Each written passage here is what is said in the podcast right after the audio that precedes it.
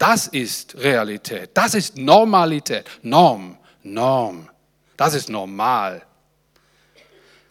Was hier in der Welt geschieht und was der Teufel sich so alles ausdenkt, der Widersacher Gottes, einst ein Engel, ein großer Engel, ein gewaltiger Engel, ein Diener Gottes, der sich selbstständig gemacht hat, der gefallen ist, der gefallen wurde, der jetzt mit seiner ganzen Clique alles Mögliche versucht und in deinen Gedanken, in deinem Herzen ein möglichst großes Chaos anzurichten. Und warum sind wir hier? Und ein weiterer Grund für Gottesdienste, für Gemeinschaft, für Ausrichtung. Warum sind wir hier? Damit wir den proklamieren, der über dem Chaos herrscht und regiert. Das ist Gott. Durch Jesus Christus. In der Kraft des Heiligen Geistes. Und das ist mein Thema heute Morgen.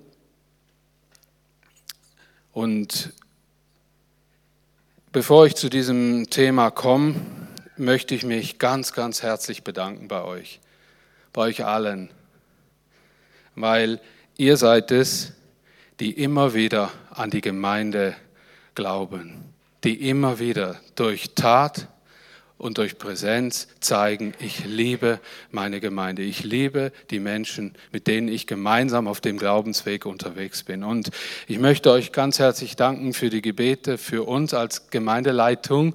Äh, letzte Woche hatten wir Retrette, eine wichtige Retrette, und die ist so gesegnet gewesen, die war so gut. Und wir werden euch Anteil haben lassen an den Dingen, die Gott uns da aufs Herz gelegt hat. Das ist richtig gut. Wir hatten Einheit, wir hatten irgendwie Ausblick, wir hatten Perspektive und wir haben uns nicht unterkriegen lassen und uns einfach über das Hier und Jetzt ein bisschen unterhalten und wie wir die Probleme irgendwie in den Griff kriegen, sondern was Gott vorhat mit uns. Das Gemeinde, es geht vorwärts. Da sind noch ganz viele Menschen draußen, die sollen diesen lebendigen, guten Gott kennenlernen, oder? Amen. Und dem, dem Auftrag dienen wir. Wir sind kein Krisenmanagement. Wir sind auch keine Politiker. Wir wissen, dass über all dem, über all den Antworten, die nicht gegeben werden können, die wir, mit denen wir uns rumplagen, was sollen wir, was sollen wir, was sollen wir, wo soll es langgehen, dass da ein Gott ist, in dem wir geborgen sein können, in dem wir ruhig sein können, trotzdem es unruhig ist. Es geht, wenn wir uns ihm anvertrauen, wenn wir ihm vertrauen. Ganz wichtig. Und ich möchte euch danken für eure Gebete. Ich möchte nicht immer nur bitten, überall bitte, bitte, bitte, sondern auch danke, danke. Herzlichen Dank. Wir haben das gespürt. Und ich möchte auch danken für all die sauberen Räume hier. Wisst ihr, ich werde oft besucht von Säuberungsteams in meinem Büro. so cool. Ich war ja früher gar, ich hatte mein Büro ja zu Hause in den früheren Jahren. Und jetzt habe ich es hier. Und äh, jetzt sehe ich noch viel mehr, was getan wird, auch hinter den Kulissen. Und das ist so schön. Herzlichen Dank für jede Seele, die einen Sauger in die Hand nimmt oder die die, die, die Klos putzt und all das möglich und all das hinten dran. Herzlichen Dank für die Sauberkeit, für das schöne Daheim hier, das Gemeinde daheim. Ihr seid die, die das umsetzen. Danke. Und ich möchte, bevor ich jetzt das Wort mit euch teile, auch noch beten für unsere Mitkirchen und Gemeinden hier um uns herum. Ich möchte diesen Auftrag wieder neu aufgreifen. Wir haben auch den Auftrag Einheit im Geist, geistliche Einheit, nicht einen Einheitsbrei, sondern eine Einheit in Christus zu proklamieren. Und dazu gehören auch die Kirchen und Gemeinden rund um uns herum. Lass uns aufstehen und sie segnen. Jesus, wir sind nicht alleine hier. Wir sind eine kleine Schar von Menschen, die durch deinen Geist berufen, berührt worden sind oder die am Suchen sind. Wer ist dieser Gott?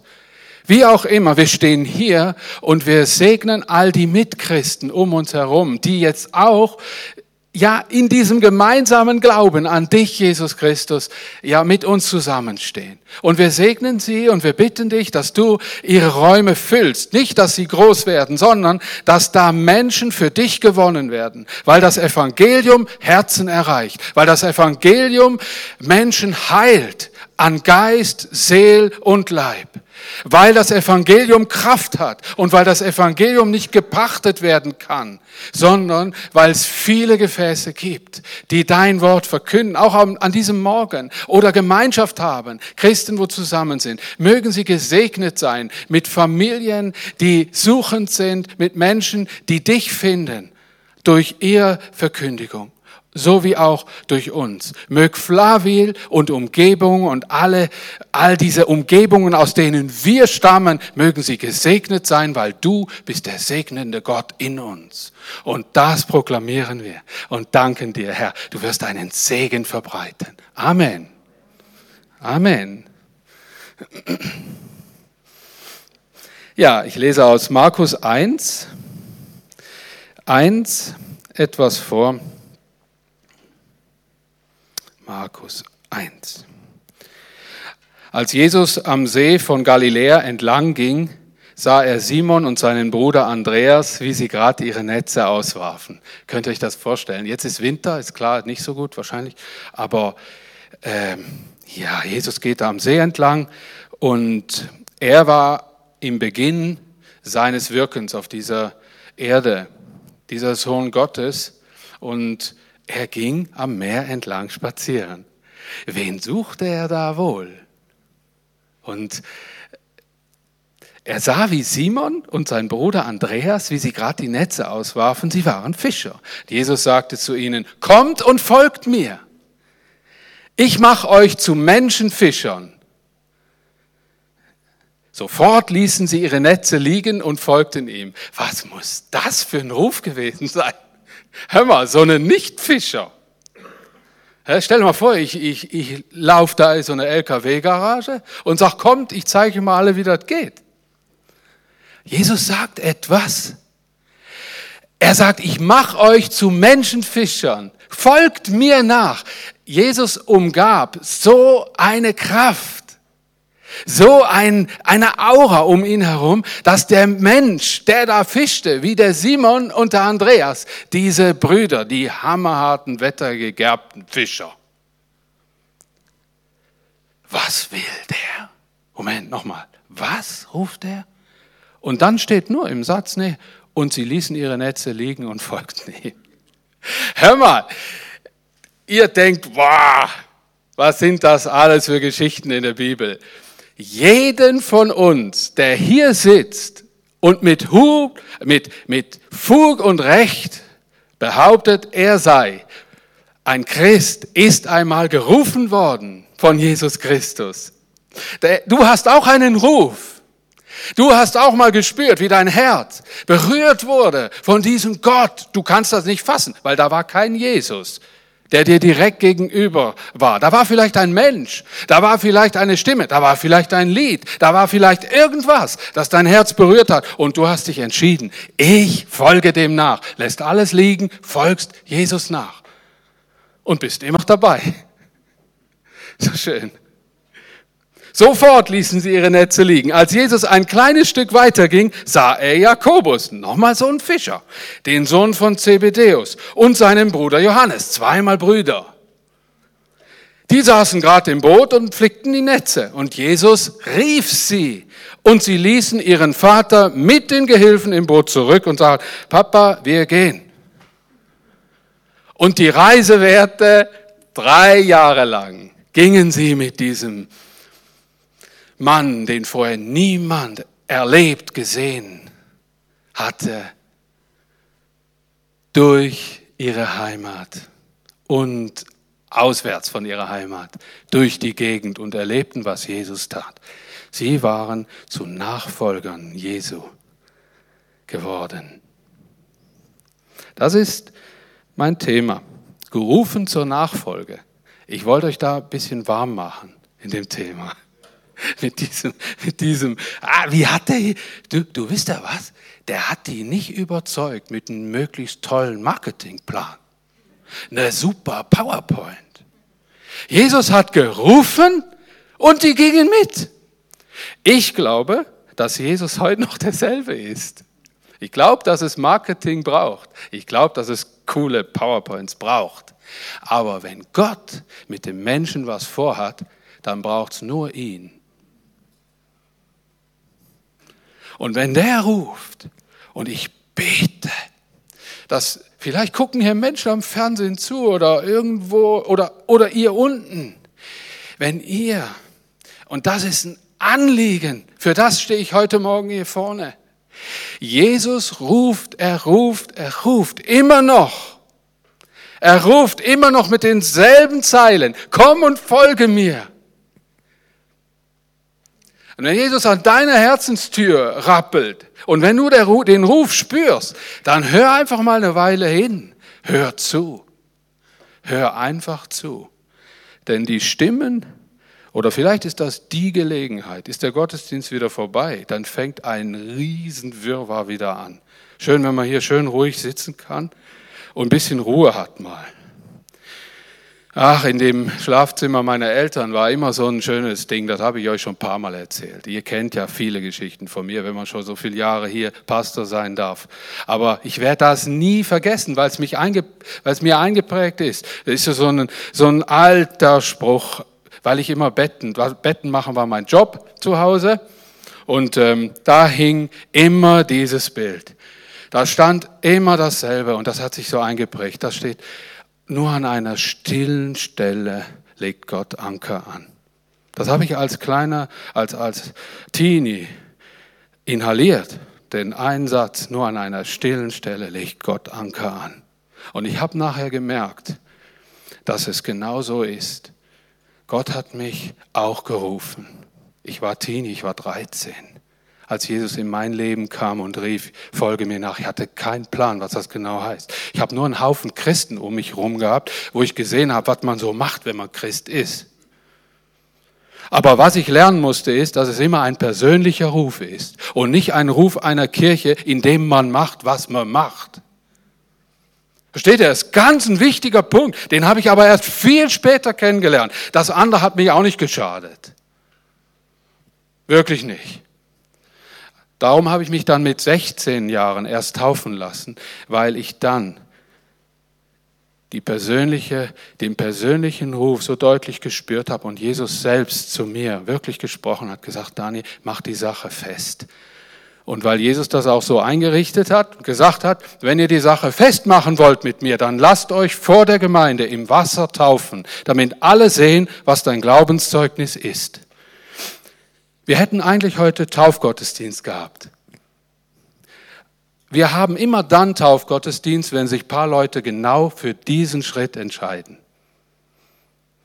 Dass sie mit, diesem, mit dieser Taufe bezeugen, ich gehöre zu Jesus ab jetzt und das ist ein Zeichen und ich gehöre auch zu euch als Gemeinde. Es ist ein doppeltes Zeichen der Zugehörigkeit zu Jesus Christus und zu seiner Gemeinde, anderer Christen weil die, braucht, die brauchst du unbedingt. Jesus hat Gemeinschaft eingerichtet und kein Solochristentum. Und ich persönlich habe das so gemacht. Ich war aber woanders auf einer großen Konferenz, da waren ganz Haufen Leute, die wollten sich alle taufen lassen. Ich kam nach Hause gesprungen und habe meinen Eltern erzählt, ich habe mich taufen lassen. Jetzt, ich will ganze Sachen mit Jesus machen. Und meine Eltern, die haben, weißt du, mein Vater war Pastor. Und meine Mutter Pastorin, kann man so sagen. Also ein wirklich starker Background. Kinderstunde gemacht, Vater die Predigten getippt mit der Schreibmaschine. Ich höre immer noch die Anschläge der Schreibmaschine in der Nacht. Ich höre sie immer noch. Meine, meine Mutter war richtige tolle Chefsekretärin und Übersetzerin. Die konnte ein paar Sprachen und boah, du, da ging der Donnerwetter ab, wenn die mitgeschrieben hat. Die hat Predigten getippt. Mein Vater hat sie vorgeredet.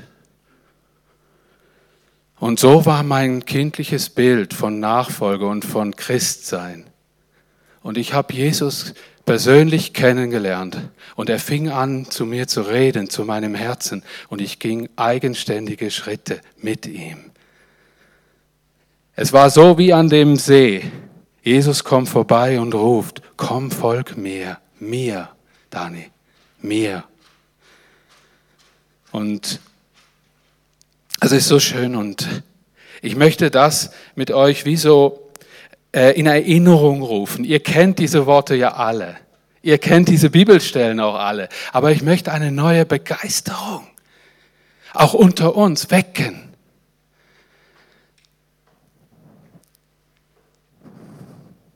Ich lese aus Markus Kapitel 14, also ein paar Kapitel weiter, eine andere Bibelstelle.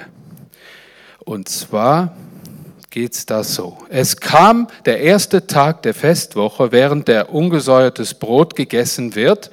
In Markus, ah ja, gerne Folie, hätte ich gern, gern. Danke Jungs, ihr seid Goldschätze. Prima. Da fragte, fragten die Jünger Jesus, wo sollen wir für dich das Passamal vorbereiten? Wisst ihr, ich habe jetzt den Beginn dieser wunderbaren Freundschaft skizziert gehabt und jetzt kommt das alles zum Ende. Jetzt kommt diese Begebenheit. Da sind jetzt drei Jahre rum. Da fragte fragten die Jünger Jesus, ja, wo sollen wir für dich das Passamal vorbereiten? Und Jesus schickte zwei von ihnen mit dem Auftrag weg, geht in die Stadt, dort werdet ihr einen Mann treffen, der einen Wasserkrug trägt. Folgt ihm, bis er in ein Haus hineingeht und sagt dem Hausherrn dort, unser Lehrer lässt fragen, welchen Raum kannst du mir zur Verfügung stellen, dass ich dort mit meinen Jüngern das Passamal feiere. Dann wird er euch in ein großes Zimmer im Obergeschoss führen, das mit Polstern ausgestattet und schon zur Feier hergerichtet ist. Dort bereitet alles für uns vor. Die beiden gingen in die Stadt, fanden alles so, wie Jesus es ihnen gesagt hatte, und bereiteten das Mahl vor.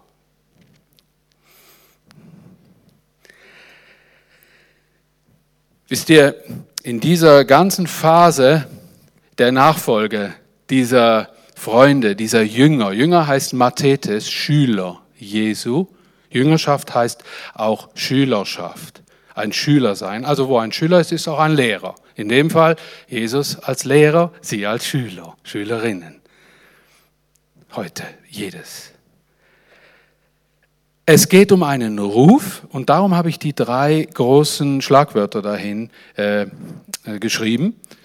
Und es fängt an und es ist ein Wachstum da, man wächst, man fängt an, diesem Jesus zu vertrauen.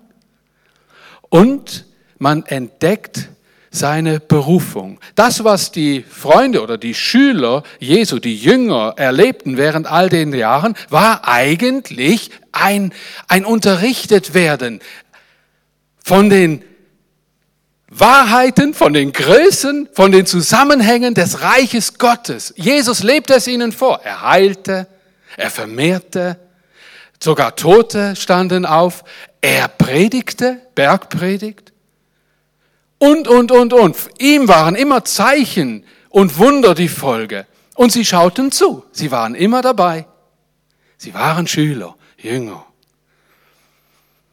Und diese großen drei Begriffe, es fängt an, sie sind zusammen unterwegs. Wisst ihr, was mir auch nochmal ganz neu aufgefallen ist, die Jüngerschaft war teilweise, wo Jesus nachfolgte, bis 70 Mann oder Menschen stark. 70 Leute, bis 70. Es waren nicht nur einfach zwölf. Die kristallisierten sich bis zum Schluss einfach heraus. Da fiel dann noch einer weg, Judas. Was mir auffällt, ist, dass sie immer eine Truppe war und nicht einfach, er holt sich einen und dem erzählt er alles. Und mit dem geht er rum. Das waren viele. Gemeinschaft ist sehr wichtig. In dieser Gemeinschaft lernen und wachsen. Und darin auch seine Berufung, das heißt, was hat Gott über deinem Leben gesetzt? Das, was möchte er mit dir, durch dich zum Segen für andere werden lassen. Berufung nennt man das. Wir kennen das aus Beruf, oder? Ich glaube, dass nicht jeder Berufstätige eine Berufung für seinen Beruf hat, sondern einfach vielleicht nur seine Kohle verdient. Und viel später mal darauf kommt. Es gibt Menschen, die müssen erst pensioniert werden, bis sie ihre Berufung entdecken. Berufsmäßig aber einfach ihr Geld so verdient haben. Aber daher kommt die Bezeichnung Beruf, Berufung. Ja, ich möchte da einfach noch äh, mal nachhaken und sagen, der Beginn, der fängt an und hier rede ich jetzt von einem geistlichen einem, einer geistlichen Realität, nach dem Ruf Gottes. Was, das ist für viele einfach eine Erinnerung. Was geschah, als Gott mich rief? Als Jesus mich rief, hätte da noch gern viel mehr darüber erzählt, aber ein andermal oder frag mich persönlich oder frag dich jetzt, wie es bei dir ist und war. Der Beginn war so, ich habe erkannt, dass ich Gott brauche. Ich habe erkannt, dass meine jetzigen Wege andere sein müssen. Ich kam nach Hause nach der Taufe, ich weiß noch gut. Ich kam nach Hause und habe meiner Mutter gesagt, Gott hat bereits schon zu meinem Herzen geredet. Und meine Mutter und mein Vater, die waren kritisch. Die kannten Gemeindeleben. Die kannten Rumsülzerei und leere Worte. Die standen immer ihren Mann und ihre Frau. Die haben heute noch eine Gemeinde. Es ist ein Hauskreis zu Hause. Die Leute sind alle weggestorben und es sind einfach drei, vier, fünf noch da und die machen jede Woche, machen die Bibelstunde in dem Wohnzimmer. Er ist seinem Berufung treu geblieben, mein Vater und meiner Mutter. Ihnen waren keine Massen vergönnt. Sie haben ihre Berufung wahrgenommen. Und wisst ihr, was meine Eltern gesagt haben? Warten wir mal ab. Toll habe ich gedacht, aber wisst ihr, ich habe einen großen Respekt vor meinen Eltern und weil ich sie erlebt habe, die Authentizität, äh, Echtheit auf Deutsch, machen wir Echtheit, oder? Die, die, die war schon da, das Hingegebensein. Konnte auch vieles nicht verstehen, logischerweise, war auch ein Revoluzer auf meine Art, auf Danny Art, auf die Liebe Art. Habe ich rebelliert. Mein Bruder war der Echte. Aber bei mir kommt man das nicht so erörtern, was da alles für so Unkraut sich breit gemacht hat. Ich habe das eher für mich behalten. Und äh, denn hat, hat mich das eins gelehrt. Es ging darum, dass ich auch selber geprüft habe, ist das alles echt oder war ich in da einer Riesenversammlung, wo so ein Massendruck geschehen ist. Versteht ihr, es gibt so viele Christen in unserer heutigen Zeit, die sind einfach für kurze Zeit Christen, nur weil sie mal für eine kurze Zeit von etwas begeistert sind. Von der Musik, von einer tollen Gemeinde, die mega peppig, poppig daherkommt. Wisst ihr, was Nachfolge ist? Nachfolge ist nicht einer Gemeinde zu folgen, sondern Jesus zu folgen. Und hier soll eine Gemeinde sein, die Jesus nachfolgt und aus Begeisterung Gemeinde lebt. Und darum predige ich das, weil ich genau weiß, dass der Teufel auch versteht, was er inszenieren muss, um möglich viel Rabatt zu machen. Das möglich, Gemeinde ist nicht die, die am lautesten, am modernsten, die am peppigsten sind. In unserer Gemeinde soll das Wort, das soll der, das Wirken des Heiligen Geistes stark sein. Ich wünsche mir so sehr, dass wieder die Gaben des Geistes hier einfach geschehen, dass wir Prophetie haben, dass wir Heilung erleben, dass die Kraft Gottes sich breit macht. Habt ihr auch diesen Wunsch? Wir haben diesen Wunsch. Und das geht nur, wenn du deine Gedanken und dein Herz sortierst, was Nachfolge wirklich ist. Bitte rein, fang an, deine Gedanken, deine Herzen zu reinigen vor all diesem Schrott, der dich verleitet, anders nachzufolgen, als Jesus das gemeint hat. Der hat nämlich ganz einfach gesagt, folge mir nach. Schau drauf, dass wir eine Beziehung haben, sei offen für die Worte, die ich zu deinem Leben rede. Und geh Schritte mit mir. Bei mir war es zumindest so, Gottes Kindschaft und Neugeburt bewirkt den Wunsch nach Taufe, Zugehörigkeit, da war ich schon, und Gemeinschaft mit anderen Christen. Wisst ihr, was das bei mir ausgelöst hatte, als ich dann zu meiner Mama in die Küche kam, die war immer so in der Küche. kam ich zu meiner Mama in die Küche und habe gesagt, Mama, ich habe so auf dem Herzen, ich möchte dir helfen in der Kinderstunde. Woher kam das? Wisst ihr, woher das kam? Ich wollte, dass meine Fähigkeiten, die ich bekommen hatte, ich habe immer gern Gitarre gespielt und ich habe gern die Bibel gelesen, schon immer, ob ich schon gläubig war oder nicht. Wir wuchsen auch so auf. Und ich hatte plötzlich den Wunsch, das weiterzugeben. Wisst ihr, was das ist? Das ist das, was der Heilige Geist wirkt. Was denn passiert? Das ist einfach passiert. Und ich hatte dann paar Jahre lang wirklich Kinderstunde gemacht. Und meine Mutter konnte endlich mal in Gottesdienst. Sie war immer in der Kinderstunde. Die hat uns immer versorgt mit wunderbaren Geschichten, die uns echt was ge gegeben und gebracht haben. Und ich möchte da einhaken und sagen, bitte segnet unsere Geschwister, unsere Leute, die da unten immer, immer Sonntag für Sonntag den Kindern dienen. Sie lieben und manchmal aus diesen Kinderstunden rausgehen und sich fragen, vor lauter Rabatz, der da war, und vor Kürze, die man überhaupt Aufmerksamkeit hatte, was das wohl gebracht hat. Du klopf ihnen mal auf die Schulter und sag, danke, dass du das tust. Wisst ihr, was die hören müssen, ist, alles, was ich mache, das ist, das ist Samen säen. Der geht oft zu spätere Zeit erst auf. Aber lass sie nicht entmutigt sein, weiter zu säen, bitte. Da bist du, da bin ich dafür verantwortlich. Wir müssen einander da stärken, einander segnen, indem dass wir uns sehen und uns Mut machen. Ich hatte das äh, von ganz jung auf schon gelernt, weil ich das immer gesehen hatte. Ich hatte die Tränen gesehen. Meine Mutter war oft, hat geweint über einen Freund, der nachher zum Glauben gekommen ist und für Gott voll unterwegs ist, heute noch. Das war der größte oh, was der für ein Chaos in unserer Kinderstunde immer angezettelt hat, also echt. Und der hat Sachen geboten, das glaubst du nicht. Und meine Mutter hat geweint für den, jahrelang, für den einen. Und der hat sich radikal für Jesus entschieden und der geht, ist heute noch auf dem Weg mit ihm.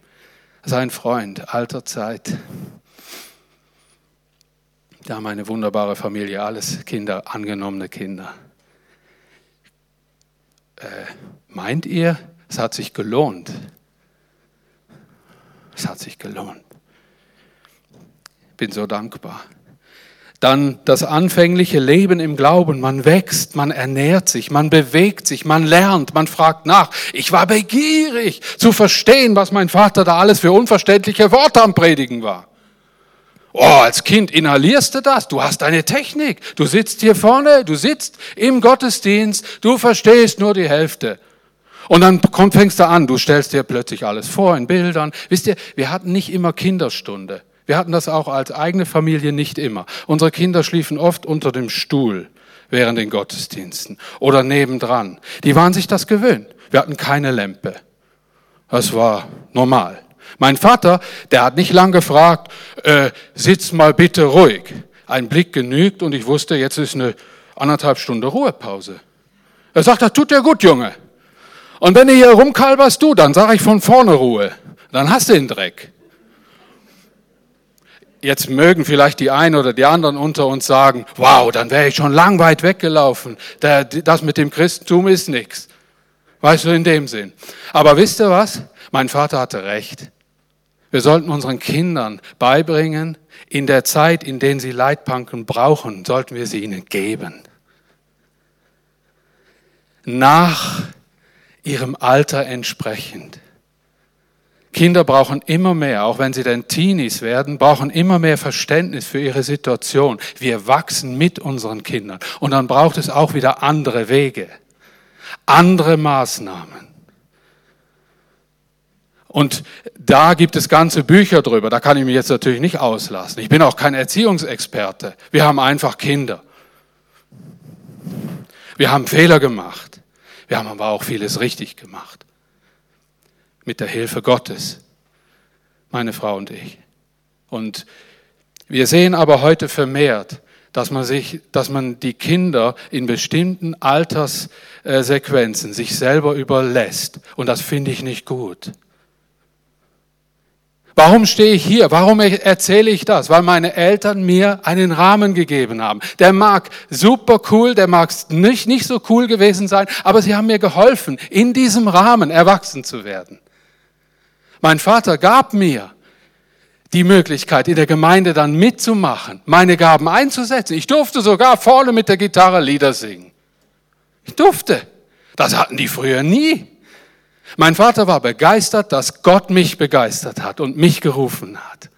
Und du sitzt hier und auch du hast was zu geben. Du bist in einem Wachstum, aber du bist auch auf dem Weg, deine Berufung zu sehen und zu erkennen. Du hast eine Berufung. Und es braucht Platz dafür, auszuprobieren, zu lernen. Man fragt nach, lernt Gott und seine neue Familie kennen. Ich habe eine mega Liebe zum Beispiel für alte Leute bekommen als junger Mann. Und als ich meinen Führerschein hatte, mit 17 schon und mit 18 hatte ich dann gerade ein Auto vor der Tür. Wisst ihr was? Dann habe ich gewusst, das Auto soll auch für Gott einen Zweck haben. Und dann habe ich alte Leute rumgefahren mit dem Ding. Das war ein blauer Ford Fiesta. Ein Liter. Hat kein Hering vom Teller gezogen. Autobahn bergauf war nichts, da nicht viel los. Aber mein Auto sollte für Gott nützlich sein. Da habe ich Leute abgeholt zum Gottesdienst, habe mit alten Leuten, bin ich einkaufen gefahren und so. Das war toll. Wisst ihr, was das war? Das war kein Doktrin. Das war die Begeisterung der Rufe, der, des Rufes Jesu. Alles für ihn einzusetzen. Die, die Leute, die eigentlich fischen hätten sollen, die sind, aus, die sind Jesus nachgefolgt. Und die haben viel erlebt. Und diese Begeisterung, die fast unerklärlich ist, die, die mich auch immer wieder stutzig macht und denke, Jesus, ich habe das so gar nicht richtig geschnallt. Es ist einfach passiert. Und das ist immer das Beste. Wisst ihr so, dann wird man nicht stolz und hochmütig.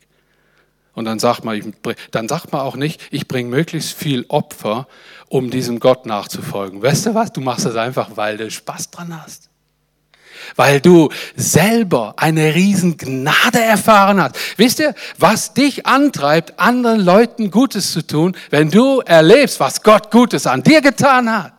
Wenn du es spürst, wenn du es merkst, wenn du es plötzlich begreifst, dann gehst du hin. Das ist übrigens die beste Motivation. Und ich selber, ich kriege mich ja fast nicht ein hier vorne. Da. Ich glaube, man entdeckt die Führung und die Gaben des Heiligen Geistes durchs Ausprobieren. Man wagt sich was, spürt, dass Gott mit einem ist und man, wagt wieder etwas mehr. Angefangen mit Stühlstelle, Stellen, äh, Saalsaugen, Schaukasten machen. Plötzlich habe ich meinen Papa gefragt, du, kann ich mal was zu der Bibelstelle sagen? In der Bibelstunde. Wir hatten nur Bibelstunde.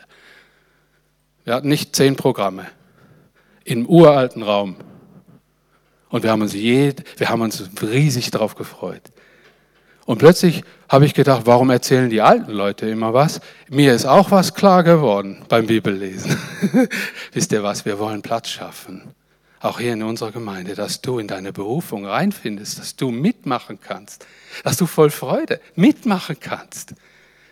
Wisst ihr, ich brauche da Hilfe, auch durch unsere Gemeindeleitung, dass wir auch sehen, wie, wo, was ist. Aber lass dich nicht abhalten, auch zu uns zu kommen und deine Eindrücke zu sagen und zu sagen, hey, ich würde auch gern Gott dienen mit dem, was er mir gegeben hat. Gibt es da irgendeine Möglichkeit? Ich glaube, wir dürfen nicht zu starr und zu institutionalisiert werden, dass alles so kompliziert wird, dass nur noch so eine Art Elite irgendwie was macht in der Gemeinde Jesu. So lief und wird das nie laufen. Es soll nicht so laufen.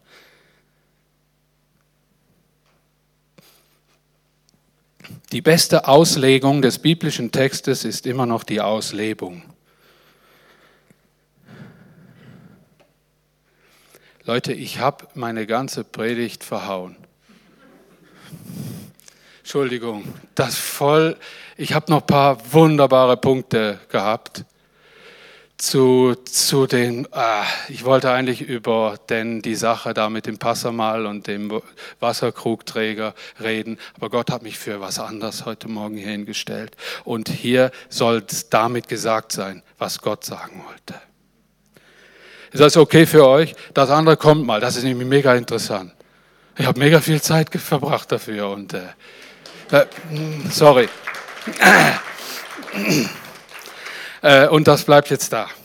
Ich habe ein Brennen dafür, dass ihr euch fragt, wie, wo stehe ich jetzt? Wo stehe ich eigentlich? Jawohl, kannst du sagen. Jawohl, Gott hat mich gerufen. Jesus hat mich gerufen. Jawohl, ich bin am Wachsen. Bin ich da drin? Bin ich jetzt vielleicht aktiv in meine Berufung am hineinzufinden? Wenn ja, stehst du da. Aber du brauchst Zeit, einfach mal über das nachzudenken. Und liebes Lobpreisteam, dient uns doch bitte.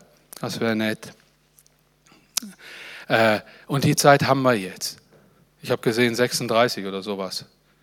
Ich sehe die Uhr nicht richtig. Ja, ja, wir haben noch Zeit, wunderprächtig. Und ich weiß nicht genau, wie das ablaufen soll. Ich weiß nur, dass Gott reden will zu deinem Leben. Auch unten, ihr unten. Er will was machen.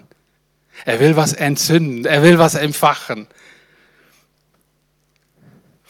Er will vielleicht einfach nur, dass du wieder neu dankbar bist, dass er dich gerufen hat. Er will vielleicht einfach nur, dass du dich an das mal wieder erinnerst. Dich dem einfach so mal hingibst und sagst, Jesus, danke, dass du mich gerufen hast. Wo war das nochmal? Wie war das nochmal? Oder war es überhaupt schon? Gehöre ich vielleicht zu denen, die einfach mitgelaufen sind? Heute ist der Tag. Jesus ruft dich. Folge mir. Und dann fang heute an, ihm zu folgen. Coole, coole Idee, oder? Hör doch auf, Gemeinde zu bewerten. Sei Gemeinde. Ich auch. Sei ein Teil der Gemeinde. Jesus ruft dich jetzt. Er will mit dir jetzt sprechen. Wir haben auch hier äh, Leute, wo gern mit dir beten, hier vorne. Wenn du sagst, ich will das unter Zeugen machen, ich habe oder ich habe ein ganz anderes Anliegen. Ich will diesen Heiler Jesus jetzt erleben. Er soll zu mir reden. Oder ich brauche ein prophetisches Wort von Gott über meinem Leben. Dann frag nach einem prophetischen Wort. So einfach. Auch wenn du Prophetie nicht ganz aussprechen kannst, so richtig. Ein prophetisches Wort ist ein Wort von Gott, ein Wort der Wahrheit, ein Wort der Erkenntnis, ein Wort der Kraft in dein Leben hinein. Willst du das oder willst du das nicht? Vielleicht. Hör zu. Sind Menschen, wo gern mit dir beten. Wir sind da hinten, wir sind da vorne und hier sind die Goldschätze. Die werden uns begleiten und Gott anbeten mit uns oder anbete Gott an deinem Platz. Okay? Ich werde dann wieder hier vorne stehen, wenn es gegen Ende zugeht.